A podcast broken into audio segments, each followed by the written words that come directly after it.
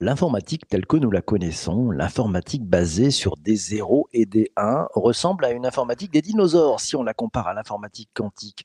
Cette informatique nouvelle génération, cette informatique tellement performante qu'elle révolutionnerait le monde de l'informatique et les capacités de calcul telles que nous les connaissons. Quelle transformation en cours et à venir avec l'informatique quantique L'informatique quantique sera-t-elle une révolution pour les entreprises? Pour bien comprendre le phénomène et ses enjeux de transformation pour les entreprises, l'invité du podcast est Olivier Ezrati, technoscreener, auteur, speaker, consultant sur les deep tech et grand spécialiste de l'informatique quantique. Bonjour Olivier. Bonjour PPC. Première question pour toi. L'informatique quantique, si tu devais expliquer ça à un enfant de 10 ans, tu lui dirais quoi? Ça recouvre en fait des, ordinateurs qui sont en devenir et qui permettront d'augmenter la puissance de calcul par rapport aux calculateurs classiques, mais pas forcément dans n'importe quel domaine. ça utilise des propriétés de la matière quantique, donc des, objets tels que des électrons, des photons ou des atomes, dont on contrôle les propriétés quantiques et à partir desquelles on est capable de faire des calculs plus rapidement dans certains cas de figure que sur des machines classiques. Et ça permet de résoudre tout un tas de problèmes qu'on verra. Ok, on va voir tout ça bien sûr euh, en détail. Euh, si maintenant on prend un peu de recul, les, grands enjeux qu'il y a autour de l'informatique, euh, ils sont de quel niveau? Est-ce que tu peux nous en parler? Bah, Il y a des enjeux de plusieurs natures. Il y a des enjeux scientifiques, parce que c'est un type de machine qui est difficile à mettre au point. Ça n'existe pas encore, au sens où aujourd'hui il existe des ordinateurs quantiques qui sont mis dans le cloud par IBM par Google ou d'autres sociétés, mais il n'apporte pas encore la puissance promise qui dépasserait celle des supercalculateurs. Donc il y a un enjeu scientifique. A ensuite un enjeu technologique, de mise au point de toutes les technologies qui sont nécessaires pour que ça tourne. Et puis après, il y a un enjeu plutôt au niveau des États, euh, qui est de, faire une sorte de course à l'échalote pour essayer d'être les premiers euh, à maîtriser cette technologie. Alors l'une des raisons qui motive les États euh, pour faire ce genre de choses et investir des milliards de dollars euh, à droite et à gauche en Chine, aux États-Unis et en Europe, euh, c'est que l'une des promesses de l'ordinateur quantique, c'est qu'il permet de faire des factorisations de nombres entiers plus rapidement avec un impact qui est de permettre de casser les codes de sécurité d'Internet. Donc les services de renseignement sont intéressés à cela. Donc c'est une des, une des raisons qui fait que depuis 1994, euh, les gouvernements sont, investis là-dedans. L'état de l'art de cette euh, informatique quantique, tu me disais, on parle aussi un peu de plutôt du futur d'ailleurs. Hein, c'est parce que tout ça est en train de se construire.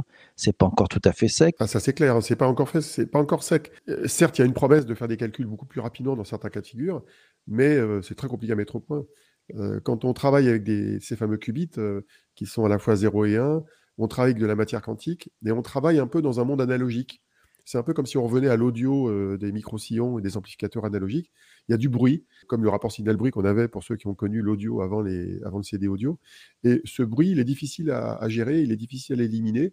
Et donc, euh, il y a tout un, tout un tas de choses qui sont faites pour essayer d'éliminer ce bruit, à la fois en améliorant la qualité physique des, qubits, hein, qui sont en général des semi-conducteurs ou des atomes euh, dans le vide, euh, aussi pour euh, gérer ce qu'on appelle des codes de correction d'erreur, qui permettraient de passer autour du bruit. Et ça, c'est très compliqué à mettre au point. Il y a même des scientifiques qui disent qu'on n'y arrivera jamais. Donc, comme quoi, bon, c'est pas évident de prévoir ce qui va se passer. Mais par contre, ce qui est intéressant, c'est qu'il y a énormément de technologies différentes. Aujourd'hui, quand on, on prend son ordinateur, son Macintosh, son, PC, euh, son téléphone, ils sont tous basés sur la même technologie de microprocesseur. On appelle ça le CMOS, processeur à base de silicium. Et bien dans le cas du quantique, il y a au moins une dizaine de technologies très très différentes qui cohabitent aujourd'hui, dont on ne sait pas dire vraiment laquelle va supplanter les autres. Si ça se trouve, il y en aura plusieurs qui marcheront. Et donc, il y a une sorte de darwinisme ambiant qui est très très fort et qui rend d'ailleurs le sujet passionnant. Toi, tu étais focalisé, puisque tu as, eu plein de, plein de matières, tu es, ingénieur de formation, hein, mais tu t'es focalisé sur cette informatique quantique depuis maintenant plusieurs années. Tu es dans les écosystèmes, tu peux nous parler un peu de ces écosystèmes autour de l'informatique quantique? Alors par rapport à ce que j'ai vécu moi dans les autres sujets numériques que j'ai pu traiter par le passé en tant que veilleur technologique, je suis maintenant vraiment embarqué dans des équipes de chercheurs. Et la, grosse différence par rapport au numérique classique, où il y a aussi des chercheurs, des chercheurs à l'INRIA, euh, c'est bien connu, mais j'ai jamais été autant embarqué avec des chercheurs. Euh, il y a plusieurs raisons à cela. Euh, la première, c'est que c'est un domaine qui est encore au stade de la recherche pour une bonne part de, des travaux associés. la deuxième, c'est que si on prend ne serait-ce que les startups du domaine, il y en a un peu plus d'une dizaine en France, elles ont toutes été créées par des chercheurs pas par des business personnes, comme on dirait. La troisième, c'est que c'est des gens très sympas. Et puis surtout, c'est un milieu où le niveau scientifique est très élevé et ça permet de, de se tirer vers le haut. Euh, moi, j'ai appris beaucoup de choses en 3-4 ans. Je me suis mis à niveau, euh, j'ai appris, je suis revenu sur les mathématiques, sur la physique, je suis redevenu ingénieur en fait. Dans, dans toute innovation, il y a, il y a toujours, euh, quand on travaille sur une innovation, il y, a, il y, a, toujours des petits cadeaux qui sont euh, donnés pour euh, résoudre des problèmes plutôt classiques. Euh, dans tous les travaux que vous faites sur l'informatique quantique, est-ce que ça vous a amené à, à trouver des solutions pour l'informatique plus classique? Oui, dans une certaine mesure. Il se trouve que pour faire fonctionner un ordinateur quantique, on a besoin de beaucoup de technologies. Et parmi ces technologies, on a besoin d'électronique classique, c'est-à-dire de, l'électronique qui commande euh, des qubits, en fait, qui envoie des signaux. Euh, c'est des micro-ondes, donc c'est des signaux un peu particuliers. Et tous ces signaux, euh, bah, il faut les générer avec le minimum de consommation d'énergie. Et donc, plus on baisse la consommation d'énergie de l'électronique et de l'informatique classique, plus on sera à même de faire un ordinateur quantique qui apporte une puissance de calcul. Or, diminuer la consommation d'énergie de, de l'électronique et de l'informatique classique, ça peut avoir un usage classique. Donc, pour par exemple créer à terme peut-être des ordinateurs qui consomment moins d'énergie, qui est un sujet d'actualité. Est-ce que tu peux décrire pour, pour celles et ceux qui nous écoutent, euh, ça ressemble à quoi un ordinateur quantique? Alors physiquement, ça dépend de la technologie qui est utilisée. Euh, si on prend la technologie euh, d'IBM et de Google et d'une société américaine qui s'appelle Rigetti, qui sont les, les, plus connus, qui utilisent une techno qu'on appelle les qubits supraconducteurs. Donc, ils sont basés sur en fait un circuit électronique avec de, de l'électricité qui tourne en rond dans une sorte de boucle. Ça ressemble à un cube qui fait à peu près 3 mètres de côté, dans laquelle il y a quatre composantes. Il y a euh, des, qubits qui sont dans un circuit électronique qui sont intégrés dans un énorme euh, frigidaire qui est une sorte de cylindre euh, qui fait un mètre de haut et 50 cm de diamètre. Ce cylindre, il est alimenté par un, cryostat, c'est-à-dire un, un système qui le refroidit avec des pompes qui font circuler de l'hélium dedans. L'ensemble est piloté par une électronique de contrôle qui est installée dans des racks donc il y a à peu près un à deux racks d'électronique.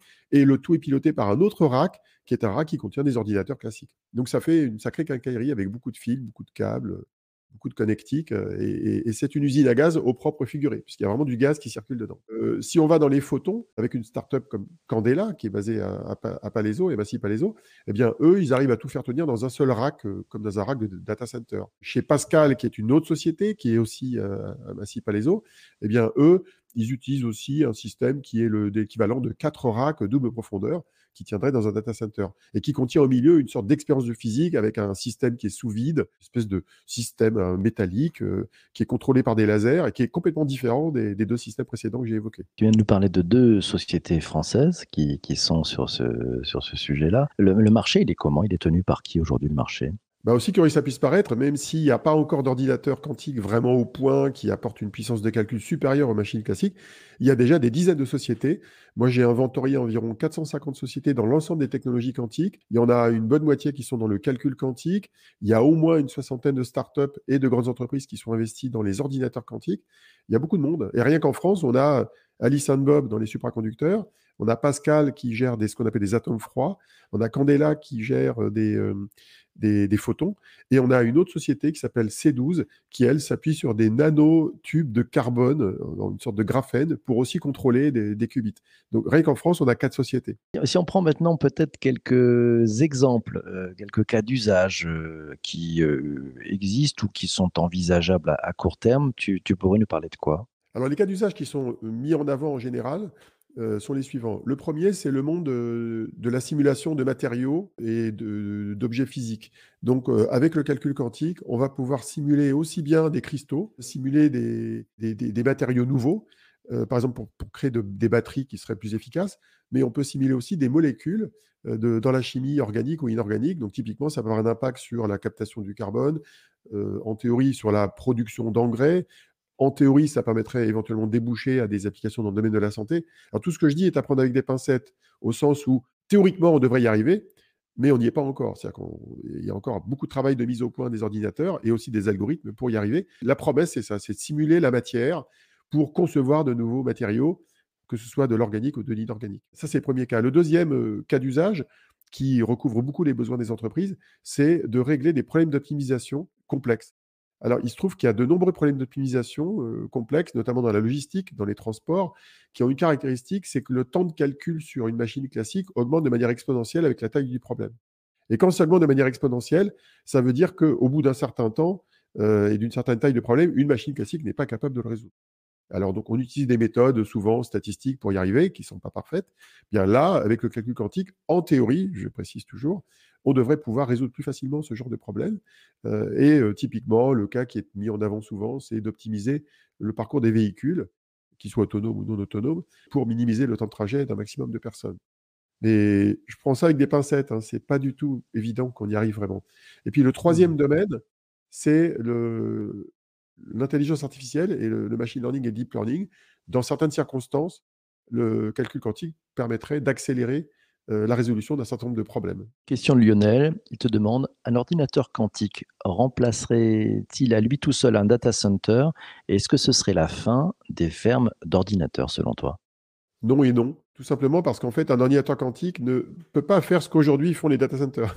tout simplement. Un data center qui aujourd'hui euh, héberge des sites web, euh, euh, gère du calcul classique, permet de gérer des bases de données, de faire de la big data, tout ça, l'ordinateur quantique sera incapable de le faire. Donc en fait, l'ordinateur quantique sera capable de faire ce que l'ordinateur classique ne sait pas faire, mais ce que l'ordinateur classique sait faire, il ne saura pas le faire.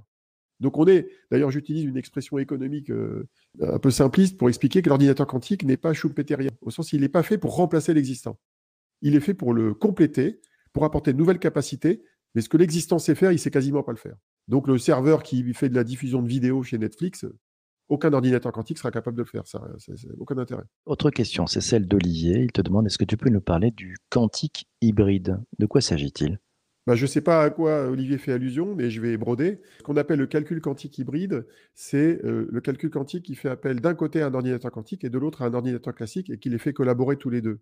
C'est presque une extrapolation de ce que je viens de dire. Comme l'ordinateur quantique ne sait pas faire ce que l'ordinateur classique fait et le contraire est vrai, eh bien, il y a beaucoup d'algorithmes qui nécessitent une part du calcul qui va être réalisé de manière classique pour préparer, par exemple, la data, et une partie qui va être faite par l'ordinateur quantique, là où il apporte euh, une accélération. Et donc aujourd'hui, d'ailleurs, la quasi-totalité des algorithmes que j'évoquais tout à l'heure relèvent de cette démarche-là. De toute façon, quoi qu'il arrive, un ordinateur quantique est toujours piloté par un ordinateur classique. C'est une sorte de coprocesseur, au même titre qu'un GPU de NVIDIA est toujours piloté par un CPU AMD ou Intel euh, dans, un serveur. Donc, euh, on est vraiment dans, dans le domaine du coprocesseur qui est piloté par une machine classique. Et donc, qui prépare les données, qui prépare le calcul et qui envoie une partie du calcul à, l'ordinateur quantique. Question d'Eric, on va parler un petit peu d'énergie. Quel est l'impact énergétique euh, en termes de ratio calcul kilowattheure? C'est très, très consommateur d'énergie, un ordinateur quantique? Alors l'ordinateur quantique, euh, potentiellement, devrait permettre d'économiser de l'énergie par rapport au calcul classique, mais c'est un sujet en devenir. Euh, c'est un sujet de recherche qui d'ailleurs est piloté en France par une chercheuse euh, qui est une amie, qui s'appelle Alexia Ofev, qui est à Grenoble, qui, pilote une initiative justement permettant de répondre à ces questions-là. Il y a des enjeux énergétiques à plusieurs niveaux dans le calcul quantique. Il y a un premier niveau qui est est-ce qu'effectivement l'ordinateur quantique va être raisonnable en termes de consommation? Il semblerait que ce soit le cas, mais il reste à le prouver.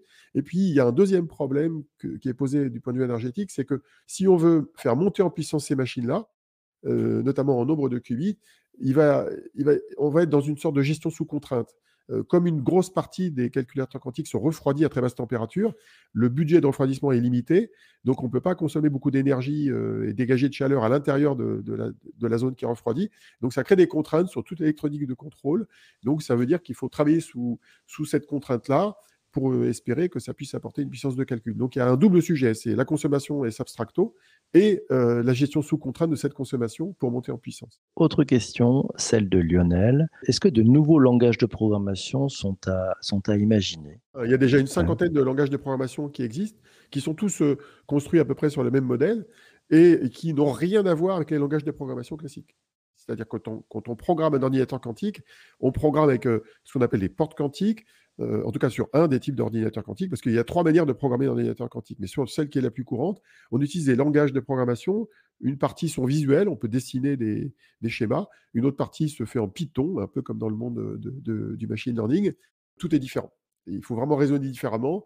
Il faut travailler avec des maths euh, et de l'algèbre binaire et faire du calcul matriciel pour comprendre comment ça fonctionne bien. Euh, on génère des interférences dans des calculs qui relèvent un petit peu de l'électronique analogique pour faire des calculs. Donc en fait, tous les modèles sont à changer. J'aimerais qu'on revienne un petit peu sur les qubits. Est-ce que tu pourrais euh, nous, donner ta définition des qubits pour qu'on comprenne bien comment ça fonctionne et, ce dont il s'agit?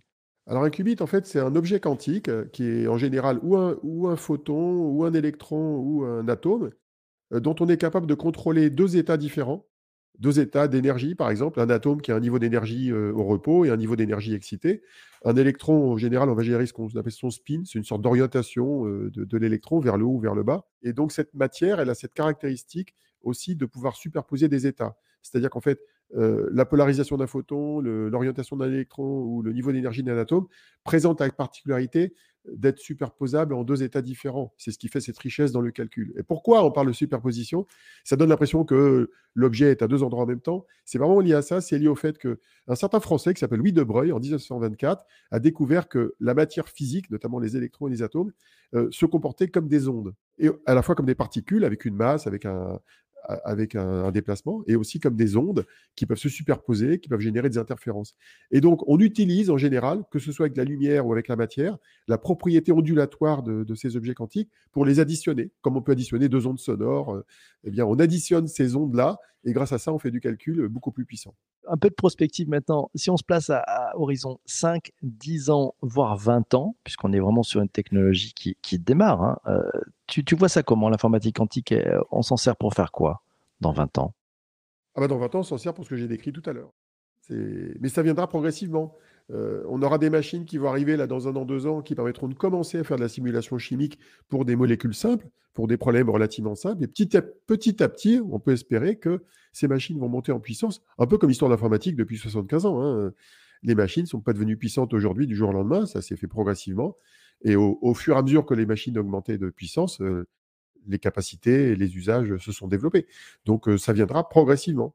La grande promesse qui est de simuler une protéine pour inventer un nouveau vaccin, celle-là, effectivement, elle est assez lointaine. Mais la, promesse, par exemple, de, créer des molécules qui, servent à résoudre des problèmes dans le monde de la chimie industrielle, dans le monde de l'énergie, c'est peut-être plus proche. Donc en fait, euh, ça viendra petit à petit selon la complexité des calculs qu'il faut réaliser. Olivier, mille merci de, ta présence ce matin. Merci pour tes explications, pour nous avoir euh, ouvert les yeux sur euh, cette informatique quantique qui, euh, qui n'en est qu'à ses débuts, hein, qui, est très prometteuse. Merci aussi à toi d'avoir écouté cet épisode du podcast jusqu'ici. On te laisse et on te souhaite bah, une belle journée. Surtout ne lâche rien. On se retrouve très très vite pour un nouvel épisode. Ciao ciao.